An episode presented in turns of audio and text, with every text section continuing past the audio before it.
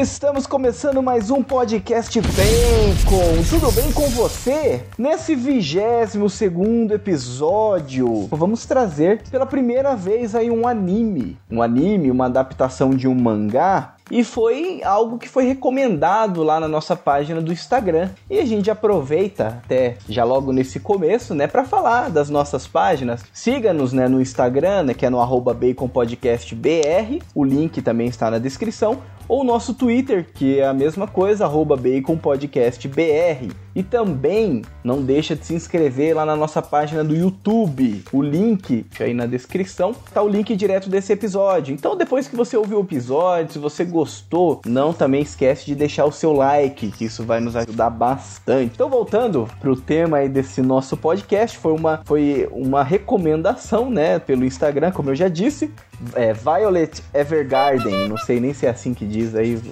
Esse anime do gênero drama, né, rodeado aí por toques de fantasia e com certo fundo romântico. Muito bem, então, meus caros nerds conservadores dessa terra de Santa Cruz, acompanha-nos aí nesse novo episódio do Bacon Podcast.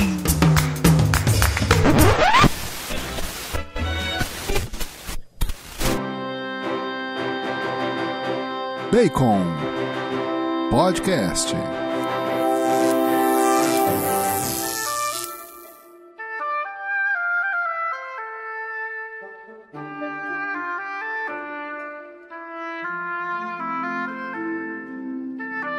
O meu nome é Lucas e hoje, pela primeira vez aí, a gente vai ter essa experiência, né, de poder falar sobre um anime e junto comigo também estão participando os irmãos Monzambani, a Fernanda. E aí, gente? Gosto muito de anime, sempre gostei. E também o Bruno. Opa, e aí? Vou dizer, não chorei. Nossa, como você é insensível e sem coração. Porque não tem como. Pois é, teve uns episódios ali que saiu umas lagriminhas, né? Eu acho que a série ela tenta te dar uma espremida nesse sentido, né? Mas enfim, faz parte, faz parte é da vida, né? bonito. né? Anime 3D, né? Vem areia na cara. É, pois é, então, vem areia na não, cara. Não, ou oh, é muito bonito, cara. Nossa, gostei demais. Fazia tempo que eu não gostava de, um, de uma light novel assim. É. Nossa, já chegou com um conceito novo, light novel. Explica pra gente o que é isso aí, então. Vai, vai lá, Bruno, você que falou sobre isso no grupo do WhatsApp.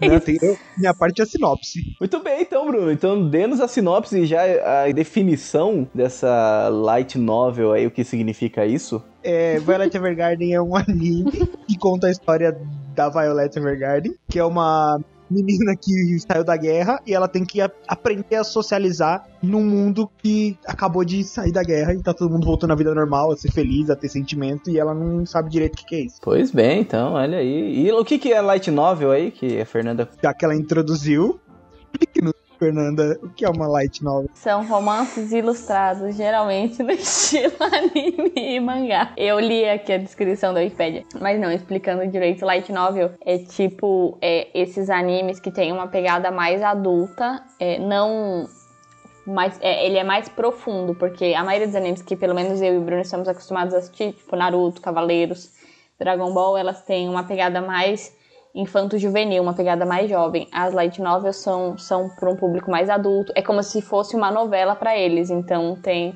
tem mais romance, é uma coisa mais séria e normalmente tem um, um sentido mais profundo por trás. Não é só lutinha e poderzinho. Nada contra. Gosto bastante. É a partir de um romance um pouco mais adulto, com característica mais novelesca mesmo. Exatamente. Exemplos, esse exemplo maravilhoso que já fica aqui minha recomendação é Subasa, não do futebol, que isso isso isso gerou gerou confusão no nosso grupo do WhatsApp, porque eu não sei falar o nome completo do anime. É Chronicles não sei o que lá.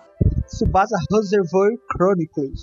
É esse negócio aí. É, é com a, a, Sa, a, Sakura do Sakura Card Captors e o Shaoran do, da Sakura Card Captors, mas na verdade é eles em uma outra dimensão, numa outra realidade. Mas é mais ou menos o mesmo traço e eles já adolescentes. Eu, eu, eu gosto mais desses animes de infanto juvenil que a gente cresceu vendo, Naruto, Cavaleiros, é, Dragon Ball não tanto, mas Hunter x Hunter e Rock Show, essas coisas assim. E esses estilos mais light novel. Um, os, os animes que eu conheço, assim, que eu lembro, são aqueles mesmo que eu assisti quando era criança.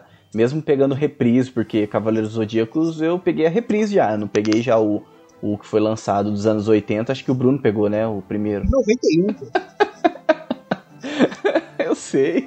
Não, tudo bem que ele tem alma de 90 anos, mas não exagera, né? Mas assim, e tipo Dragon Ball, né? Dragon Ball, sim, eu fui acompanhando pelo menos o lançamento no Brasil, né?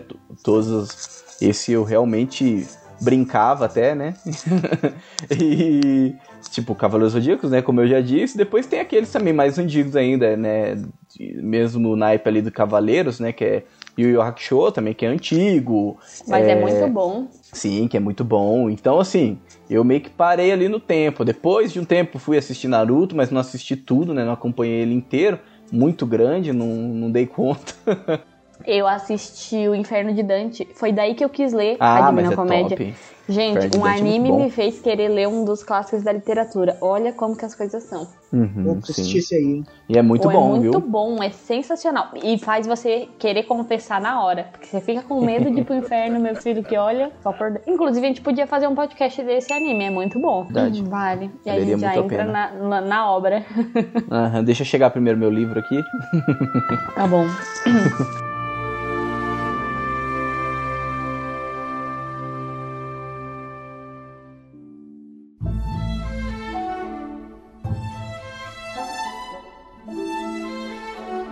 dando continuidade aí, né, na, um pouco nessa sinopse, a introdução que o Bruno é, nos deu, né? Esse é um, é um é baseado no mangá de, de Kanakatsuki, que foi ali de 2015 a 2018, né? E depois foi adaptado para o anime pela Kyoto, né? A Kyoto, famosa aí, Kyoto Animation. Não tem como falar desse, desse come, começando a falar sobre esse anime não tem como a gente não citar o visual dele, que é fantástico, né? O traço, que eu fui até pesquisar, é pelo Akiko Takase, que desenhou, e o traço é muito bom. O desenho, sabe? Os detalhes que o desenho ele te coloca ali na cena, eles conseguiram encaixar muito bem é, o desenho com a questão de fotografia, assim, né? Que eu achei fantástico.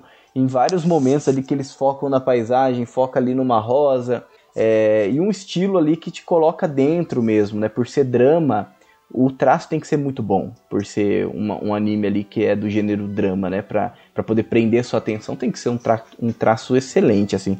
Então, uma das coisas que mais chamou a atenção, assim, logo quando eu comecei a assistir, foi justamente o visual, né? Não sei vocês. E também a sonografia, né? Que a música, as músicas ali, eu acho que elas combinam. A trilha sonora ela combina muito bem, assim, com o anime também seguindo esse mesmo esse, essa mesma direção aí de imersão, né? Então, é muito bonito assim, muito bonito mesmo, tudo ali os detalhes ali é muito bem feito, né? É, em relação à trilha sonora, ela passa muito bem assim, colocado nos momentos certos. A hora que termina o episódio, que é meio triste assim, que começa aquela musiquinha, a ending do anime, é, é muito legal. Ele meio que mantém você ali naquele, naquela pegada. É, é, a trilha sonora é bem boa. Em relação à animação, Cara, é o que mais me atrai em anime é isso, assim. Traço e a forma como é, os movimentos são apresentados em anime, eu acho espetacular. Por isso que eu, eu assisto tanto, assim, gosto tanto de anime. Porque você pega, mesmo boas animações americanas, a gente estava falando da, dos filmes da DC recentemente, então até podem ouvir nossos podcasts aí que falam sobre isso. A gente gravou do Red Sun, né? E, são, são traços muito legais, são, a animação é muito bem feita, mas assim, eu acho que nada se compara, nada que não é feito no Japão se compara a, aos animes, porque é um estilo muito único e, e, muito bonito, muito bonito mesmo. E esse esse anime, ele já é bonito por ser um anime, mas ele ele vem com um traço muito bom, com uma animação muito bem feita. O, estúdio lá, o Kyoto Animation, eles arrebentaram mesmo, tanto que eles ganharam um prêmio, né? Eles ganharam. Ganhou, foi o primeiro anime, eu acho, ou talvez o único a ganhar três prêmios na, na própria. O prêmio da Kyoto mesmo. Uhum. É, parece que de drama, de trilha sonora, enfim. É, a, a parte gráfica do anime é sensacional, assim, ó. Quando eu comecei a ver na hora, eu acho que eu. Não sei se estava com o Bruno, eu comentei sobre a, a, como o desenho era bonito e te dava vontade de assistir. É, eu também gosto muito de anime por conta de, dessa questão gráfica. e eu não suporto animes que, que não tenham. que eu não acho o traço bonito. A gente sabe que muitas vezes é feito de propósito, tem todo um sentido por trás, porém eu não consigo assistir, é meu gosto pessoal. E esse anime não, esse, esse anime ele representa um pouco da beleza, assim, ele traz a beleza. É, e com isso ele, é, tanto a, a, parte da fotografia, a parte visual, que nem o Lucas falou da aproximação de câmera, quanto as, a, os, as tonalidades de cores do anime, que foi muito bem distribuído é, mesclando com a trilha sonora faz você você viver o anime, você sentir, apesar de ser um desenho, você conseguir sentir as emoções. É uma dificuldade muito grande quando se faz animação e desenho é passar as emoções para o telespectador. E, e, esse anime ele conseguiu passar e ele me lembrou muito sobre a questão da, da beleza que a gente tanto ouve, né, no Roger, o Roger Scruton falando e tantos outros pensadores, porque ele conseguiu é, demonstrar de forma simples essa beleza da, da humanidade, da natureza, da, da harmonia das coisas. Então, até ao longo do anime, você vai vendo que ela vai se tornando mais bonita. Então, mostra ela antes de, de ter vivido todas as experiências, quando ela é encontrada na guerra, a, a Violet, que é a personagem principal, ela não é tão bonita, né? Ela parece, sei lá, é, mostra ela toda suja, cabelo desengrenhado, uma roupa estranha é, aí é, dão banho, cuidam dela, dão uma roupa, mas mesmo assim você não encontra uma beleza nela. E ao longo do tempo você vai acompanhando e no final ela é sensacional, ela é muito bonita, é um desenho, é um traço que que te encanta mesmo. Então, eu achei isso muito bonito porque mostra a beleza da alma humana, a beleza, a beleza que, que é típica, tipicamente humana, não uma beleza sensualizada, mas uma beleza que transcende, sabe? E eu achei isso sensacional.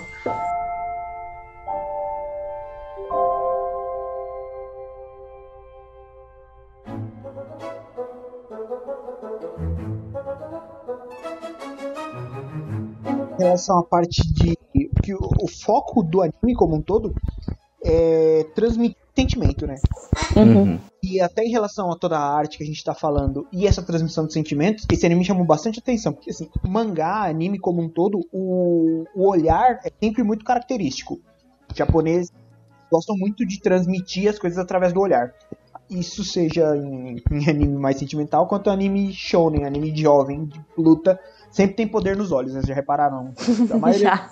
muda o olho, mostra o olho até brilha, né? É, a hora que mudou a cor do olho, você sabe que o cara vai te sentar porrada. É, Ou ele fica então, mais fininho, assim, é que ele tá muito bravo. Quando ele é do mal, o olho é, é mais traços retos, né? Mais selvagem. Uhum, exatamente. O olho sempre transmite muito, isso eu acho bem interessante. Agora, nesse anime, o, o olho ele tem, né, essa.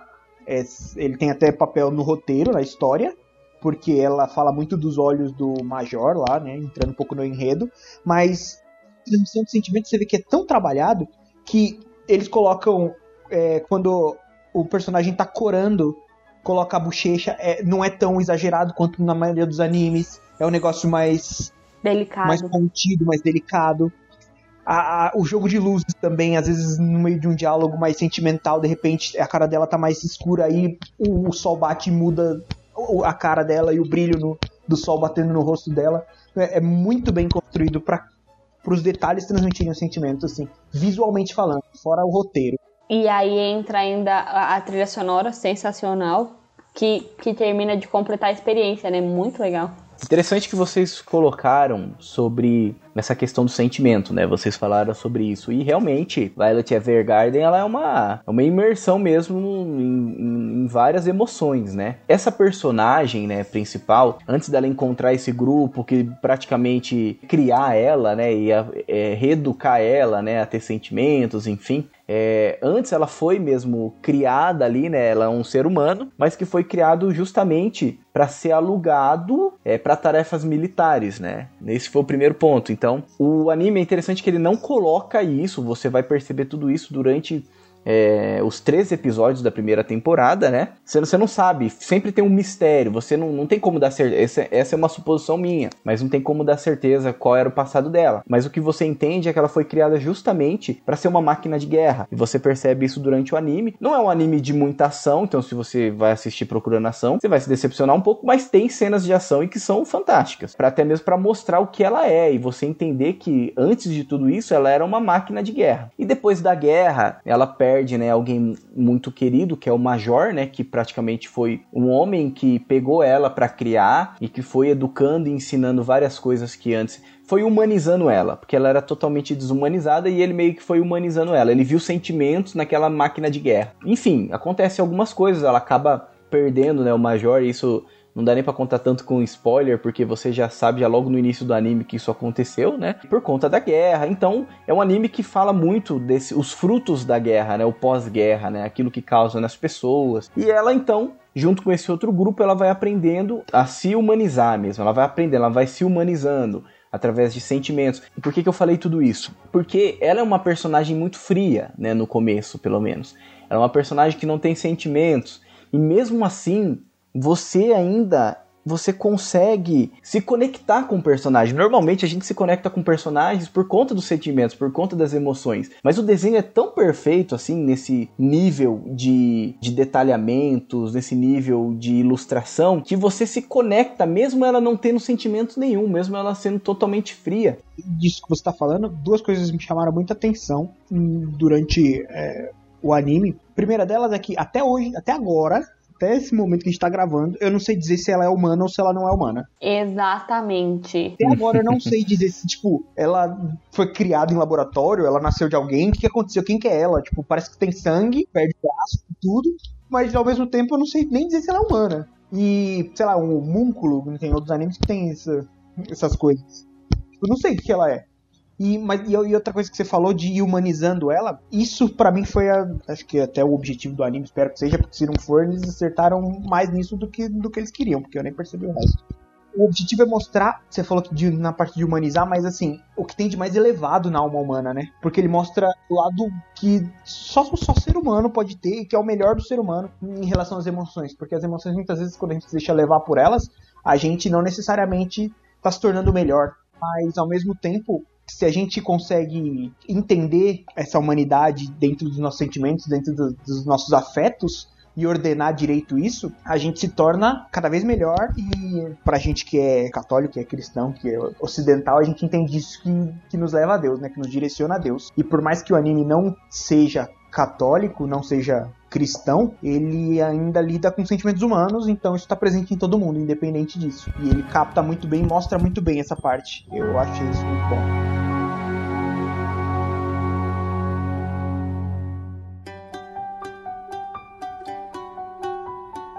Assim, o anime ele mostra ela encontrando a, a própria humanidade, né? E, e, que o Lucas falou assim que é, o anime faz a gente se conectar com ela mesmo enquanto ela é fria, mas é porque também logo no início é, você tem uma demonstração gigante da humanidade dela, que é quando ela pergunta sobre, sobre o Major. Então, é, claramente mostra que a vida dela é devotada ao Major. Ela não sabe nada de como funciona os sentimentos humanos, como funciona é, nada basicamente do que é ser humano. Só apenas obedece, né? Exatamente. Precisa Mas ela tem uma conexão com o Major muito profunda, que por mais que ela não saiba o que significa o eu te amo do Major, é, você claramente já vê e já percebe que ela ama o Major, porque ela devota a sua vida a ele, e aí você vai acompanhando ao longo do, do anime ela aprendendo é, sobre o amor, mas não sobre o amor em relação ao Major, mas sobre o amor em relação é, ao outro que em cada episódio é muito legal porque em cada episódio mostra é, ela o amor ao amigo, o amor é, aos que sofrem, o amor à família. Então, acho que logo no terceiro ou quarto episódio mostra ela tendo contato com a família de uma das, das colegas de trabalho dela e ela começa a entender um pouco mais sobre o que é esse amor de família, é, sobre a rejeição. E aí vai trabalhando todas essas etapas humanas conforme ela vai trabalhando e convivendo com, com as pessoas. É muito bonito porque É, o trabalho dela basicamente é escrever cartas e você vai acompanhando esse processo de escrever cartas que, que normalmente é muito sentimental, diz muito sobre as pessoas e, e conforme ela vai escrevendo cartas para outras pessoas, ela vai vivendo a experiência de vida dessas outras pessoas e, e conhecendo um pouco daquilo que é a realidade humana e profunda do amor, da doação, da família, da amizade, uhum. é, da espera, da renúncia, enfim. Até que no final ela, ela, cheia desses sentimentos, ela entendendo de fato o que é tudo isso, ela entra num conflito muito grande, porque ela foi na guerra e ela matou muitas pessoas. E aí começa o processo dela de redenção também, né? Que é, eu acho que também é um ponto central desse, desse anime. Porque logo no primeiro. Acho que no primeiro episódio, o chefe dela fala que você está queimando, mas você ainda não percebe. É, e o que você vai fazer quando perceber isso? E aí, só no final, acho que num dos últimos episódios, ela percebe que de fato ela tá queimando, tá queimando de culpa por tudo aquilo que ela fez, porque ela fez coisas muito graves. Ela matou muitas pessoas que tinham família. E ela fala, tinham famílias, tinham sonhos. É, e o que ela vai fazer em relação a isso? E aí ele fala, você já está fazendo, porque cada vida que você tirou é muito importante, mas e cada carta que você escreveu e que demonstrou o sentimento e demonstrou o amor e que você colocou toda a sua alma para as pessoas nisso. Claro que uma carta ela não não recupera uma vida, mas na poética da coisa, ela estava dando vida graças à carta dela, então ela fez com que dois irmãos se reconciliassem. Ela fez, é, é ajudou no casamento de dois namorados que trariam paz. Ela é, ajudou a cura de um, na, na cura afetiva de uma das amigas dela. Enfim, teve uma, experiência familiar muito bonita, que é o episódio que a gente chora, inclusive. É muito difícil, muito bonita, inclusive, e ela aprende com isso. Então, tudo isso parte também do processo dela de redenção por tudo aquilo que ela fez. Até porque, por pior que tenha sido o que ela fez, ela não tinha plena consciência do que estava fazendo, porque ela ainda não conhecia a vida, não conhecia a realidade o amor. Então, é, é, entra, tem todos esses pontos, né? É, é isso para mim é o que é, é, o processo que mais me chamou a atenção, o processo dela de encontrar com todos esses sentimentos, encontrar com todo é, aquilo que pertence à alma humana e depois viver esse processo de redenção consigo e, e com o mundo através do trabalho, através do amor e dos sentimentos. É, é engraçado que, assim, engraçado não, né? É, é muito interessante que ela começa o trabalho de escrever cartas de autômata de automemória lá para descobrir o que significa eu te amo. E aí ela passa por todas as etapas do que é o amor das suas diversas formas das diversas manifestações que pode existir, né? Do, aqui a gente falando do amor no sentido mais amplo da palavra, não no, no amor eros, né? No amor, porque ela vê amores familiares. É, é uhum. é no sentido mais profundo, né? Mais que, profundo. que, engloba tudo, o amor, o amor à profissão, o amor ao outro, ao que sofre, aos amigos e etc. Com isso ela descobre o amor próprio, porque ela tem que se perdoar e também no meio desse processo todo descobrindo outros sentimentos. Ela descobre o que é a solidão, né? O que é a saudade então eles até citam, né, no, durante, ao longo disso, ah, você sentiu o, o, o, peso no peito. Então isso que está sentindo é solidão, é saudade. Tipo, ela vai descobrindo todos os sentimentos envolvidos nesse amor, né? Porque o amor ele traz consigo diversas diversas outras emoções e diversas outras virtudes também. Ela vai se tornando uma pessoa mais virtuosa e isso ajuda muito no processo de redenção. Se tornar uma pessoa melhor, né? Como a gente colocou no início, ela era usada como um boneco de guerra, né? Depois ela começa a ser criada por, por umas pessoas que escrevem cartas, né? Como vocês disseram aí. É, essas pessoas escrevem cartas e ela começa a querer escrever cartas também para aprender. Né? Ela começa a querer trabalhar nesse, nesse correio, digamos assim, né? Como uma autômata de, de, de memórias, né? Para poder transmitir as emoções das pessoas através das cartas. Então tem todo um processo dela aprender a escrever, como que é, toda a dificuldade que ela tinha, porque a primeira carta que ela escreve parece um relatório, não tem emoção, não tem sentimento. Então ela vai descobrindo isso e conforme ela vai escrevendo as cartas para as pessoas, né? Então ela antes ela usava como boneco para destruir, tanto que tem até uma, um episódio que mostra isso. E agora ela é usada como uma forma de unir, né, as pessoas. Então ela escreve para unir e através dessa, da, da transmissão dos sentimentos pelas palavras, pela escrita, ela vai aprendendo também os sentimentos, né? Ela vai lidando com as, com as emoções das pessoas, vai aprendendo dessas emoções. Não conhecia a palavra, né? Ela não entendia o que era eu te amo. Esse major que nós falamos no início, ele antes de morrer, né? Que na verdade a gente não sabe se ele morreu mesmo, não mostra o corpo dele, né? Para mim, quando não mostra o corpo, a pessoa não morreu. Porque não tem necessidade pode, de não né? mostrar, né? né? Então. Mas enfim, nessa temporada pelo menos ele não volta. Ele fala no final, ele fala assim: olha, eu te amo. Ele fala assim: ó, é, sobreviva, seja livre, e do fundo do meu coração eu te amo. E naquela hora, nossa, ela começa a chorar. Mas o que, que é isso? Eu não sei o que, que é isso. O que, que é amo? O que, que é amo? Eu não sei o que significa isso. Depois ela vive todo esse processo de descoberta né, das emoções justamente para entender o que, que é a palavra amor, né? Uma busca para interpretar e entender o que, que é o amor. E o amor passa por todos esses sofrimentos, né? Não tem como separar uma coisa da outra. O Lucas percebeu até o nó na sua garganta. Você chorou nessa parte, né? Fala a verdade. Não, não. Eu chorei no décimo episódio. até porque quem não chora no décimo episódio, boa gente não é. Claramente não tem corações. É um não robô. Tem coração. Cara, nossa, é muito bonito. Não sei como, Bruno. Você tem problema.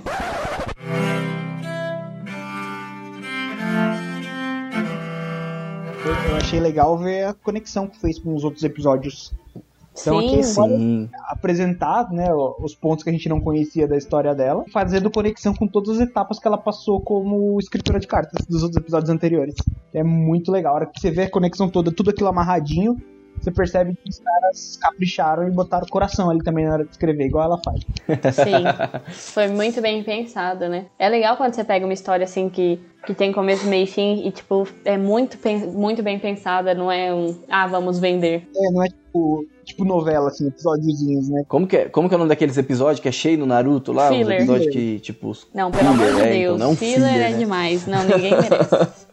Inclusive, Naruto eu tive que ter, ver o mangá, porque eu não ia estar aguentando mais filler no anime, eu fui ler o mangá. É, eu também fiz isso. Aí depois só que eu assisti os episódios específicos do anime, que eu sabia que não era filler. Porque, olha. Imagina, o negócio tá lançando, porque era assim, né? Lançava um por semana, uhum. aí lança e você olha, putz, mano, começou um filler. Caraca, velho.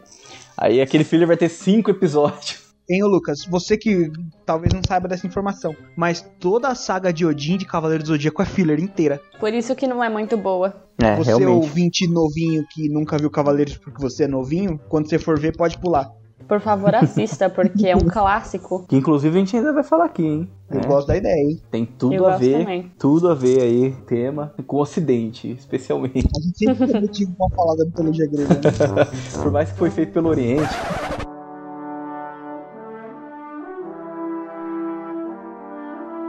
O anime inteiro ele fala sobre a questão da palavra, né? Ele fala sobre a questão do se expressar não apenas em palavras, mas também palavras escritas, né? Palavras escritas ou não. E a forma que aquilo que você recebe, seja aquela palavra ali, a forma que ela se torna vida, né? A forma que ela te traz vida, a forma que ela te traz sentimentos, né? Escreve cartas e aquelas cartas elas trazem vida, né, para as pessoas. Ela, elas trazem emoções, tanto que tem uma parte lá um episódio que uma família perde o filho filho e quando ela entrega a carta do filho, a família fala: oh, "Obrigado, você trouxe o nosso filho de volta". Que aquelas palavras, aquelas coisas que estão escritas, como elas podem transformar, né, as pessoas, como elas podem trazer a esperança, né, também na vida das pessoas. E eu acho muito interessante a gente fazer uma analogia dessa com a literatura. A literatura não é uma carta, né, escrita para você, mas é, os livros, talvez eles ultrapassem né,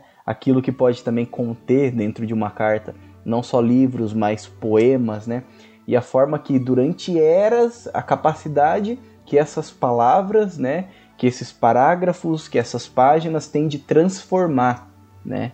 Se a gente pega aí, por exemplo, meu, é, quando a gente vai pegar os escritos de Platão, por exemplo, que até hoje é vivo, como que pode uma coisa de muitos e muitos anos atrás ainda ser usado, ainda ser uma ideia viva, né? É, no meio, seja no meio acadêmico, também como vida, né? Aquilo que você pode usar na própria vida. É claro que a gente não poderia deixar de dizer, de falar também sobre as Sagradas Escrituras e que até hoje são vida, são presença. Nós acreditamos como palavra de Deus, mas voltando para o lado da literatura, né? É, como que essas palavras elas têm essa capacidade de mudar, né? essa, essa capacidade de transformar, e como diz até o próprio Olavo de Carvalho, a literatura tem capacidade de prever, ela já escreve aquilo que vai acontecer. Né? E isso é, é, é, muito bonito, né? Foi muito bom você ter trazido esse ponto, porque é um ponto importante e de muita preocupação. Em questão da, em relação à literatura, o próprio Lavo também fala bastante disso, que Homero construiu uma civilização, né? Toda a literatura de Homero, ela serviu de influência para todos os jovens gregos que aprendiam a ler e que isso pautou toda a civilização grega durante muito tempo. E não só isso, mas depois ela serviu de influência para os romanos e depois para os medievais e até hoje está aí, né? Então, é de fato viva, que transcende e muda a cabeça das pessoas. E não só isso, mas todo o imaginário, né? Se falou que a literatura prevê, a literatura ela mostra até onde a imaginação humana pode ir. Então, se a gente não alimenta a nossa imaginação, a gente não expande se a gente não expande, a gente não alcança novas coisas, novas, é, novos desenvolvimentos humanos, né? Não só na, na, questão transcendental, mas na questão natural também. Novas descobertas. Por que, que os Simpsons, por que, que os Jetsons, por que, que filmes futuristas conseguem prever tecnologias que vão surgir? Porque é a imaginação humana que, que vai buscar novos limites, que vai buscar possíveis utilidades para facilitar a vida do homem e as pessoas acabam por inventar aquilo lá parte da preocupação, acho que a Fernanda vai saber falar disso melhor do que eu, a interpretação de texto, o conhec nosso conhecimento da nossa sociedade atual em expressar tá ruim. Porque você vê que o mais importante no anime é a transmissão da vida e da alma da pessoa no se expressar. Aquela carta ela continha a alma da pessoa porque ela expressava o que a pessoa sentia. Hoje a gente não sabe se expressar. A gente está aqui no podcast, mesmo com o esforço que a gente tem, a gente não consegue transmitir exatamente tudo o que a gente pensa. Olha os escorregão que eu dou aqui para falar e que a gente tem é, ao longo do podcast a dificuldade de expressar. Então, a gente tem essa dificuldade e se a gente olhar amigos, pessoas e a sociedade como um todo, a gente olha até os, os jornais, olha a dificuldade e olha a, a, capacidade reduzida de se expressar que, que a gente tem. Isso é bem triste isso acaba por perder toda essa transcendência que o anime mostra, né, da alma humana.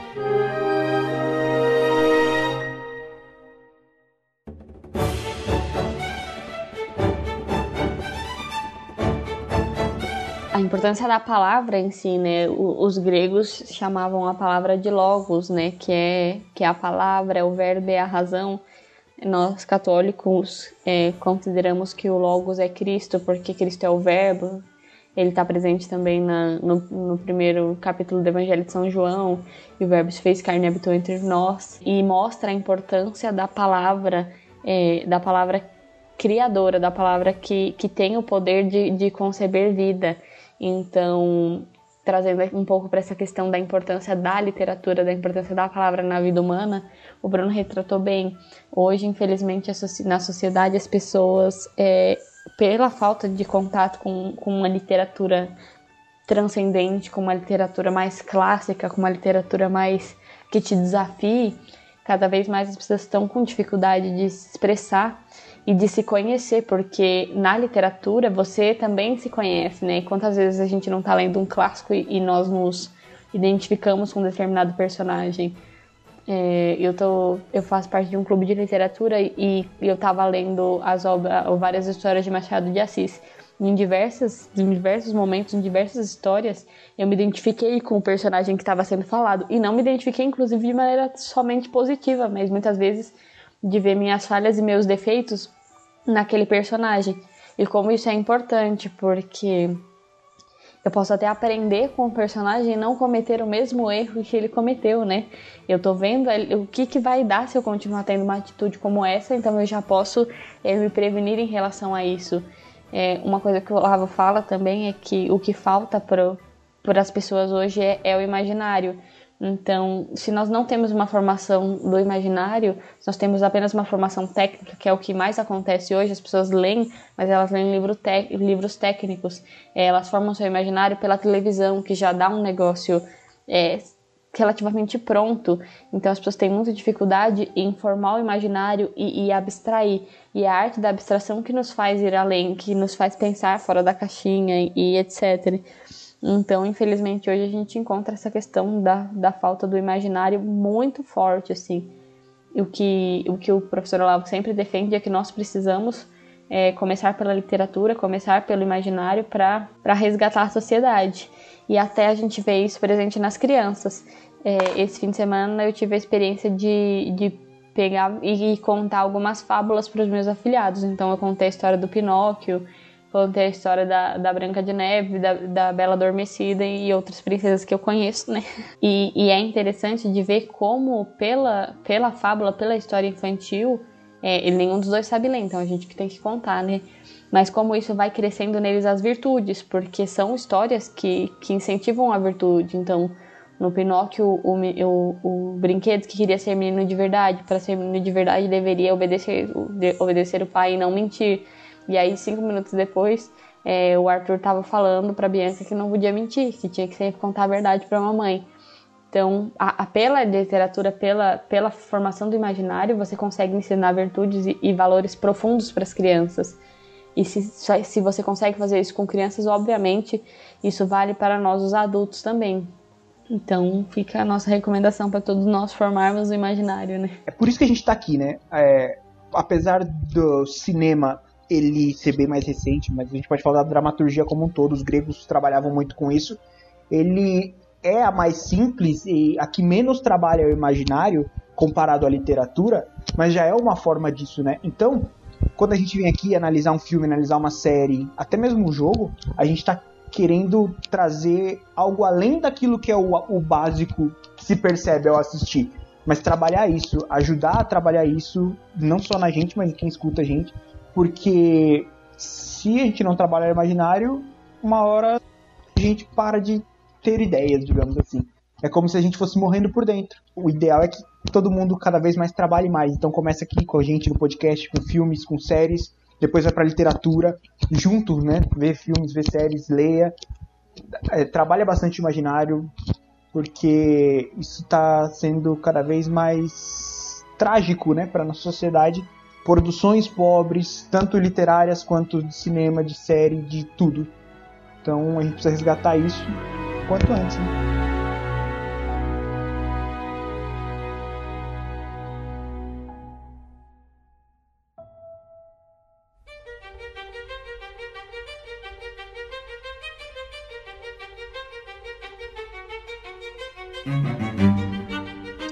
Vamos entrar nesse momento aí que são as votações, o momento final desse nosso podcast. E eu vou abrir aqui então hoje as votações e o meu voto vai ser um Picanha Bacon. É um anime fantástico, é um anime que mexe sim com os sentimentos, com as emoções, que te faz refletir. Não é uma coisa apelativa pro emocional, mas é uma coisa que te faz refletir sobre o verdadeiro sentido, né, de cada coisa sobre a questão do, do quanto você tem a capacidade de expressar, de ser afetuoso, enfim. Então é um, um anime que faz você repensar um pouco, né, também na vida. Então você consegue trazer, por mais que seja uma, uma fantasia, mas você consegue trazer também para a realidade. E dado isso, né, dado a reflexão que eu consegui tirar a partir desse anime, dada a qualidade, a produção, é, é tudo muito bem colocado, é tudo muito bem pensado, muitos detalhes, muitos, é tudo muito sensível, digamos assim. É, a construção dele é muito sensível, né? E por esse motivo, a minha nota é picanha bacon, acho que merece a nota máxima. E muito bem, então, Bruno, qual é a sua nota, por favor? Ai, difícil, viu? Difícil. A gente tem só cinco, cinco notas. Eu gostei muito do visual, muito da trilha sonora. Anime já é um negócio que me encanta muito. Esses animes novos estão saindo cada vez com gráficos melhores, com imagens mais bonitas. Mas é muito difícil encontrar anime com uma história mais profunda, com essa qualidade. Por isso que a nota que eu dou também é picanha bacon. Porque ele não trouxe só a qualidade gráfica, mas ele também trouxe uma profundidade na história que é muito difícil a gente ver. Eu quase não dei essa nota por não ser o meu estilo favorito de, de produção, assim, essa parte mais drama, mais sentimental, que quer pegar pessoa desprevenida, jogar areia no olho. Eu não sou muito fã. Eu gosto mais de tiro, porra de bomba. Ficar descascando cebola é complicado. Né? É, você quer vir ver um anime que tranquilo, né? Quer ficar descascando cebola na sua cara. Não sou muito fã disso, mas mesmo assim ele merece nota máxima. Muito bem, então, nota picanha bacon, nota 5. E Fernanda, para finalizar esse podcast, qual é a sua nota? Olha, minha nota é Picanha Bacon também, porque eu gostei muito do anime, gostei muito da qualidade gráfica. E não é todo dia que um anime faz você chorar, né, minha gente? Porque é muito difícil um anime te fazer chorar. então, eu achei o, o, o conteúdo do anime, a forma como ele foi apresentado, muito bonito. Então, é Picanha Bacon. Muito bem, então, mais um Picanha Bacon, mais um 5. Finalizamos aí com nota máxima, né? 5, 5, sim, Picanha Bacon, então, pra esse anime, né? Então, se você ainda não assistiu, né? Sinto muito que a gente deu bastante spoiler aqui. Por mais que não, a gente não deu tanto isso, a gente, a gente não falou nada além do que aquilo que. É, nada que prejudique a sua experiência, né?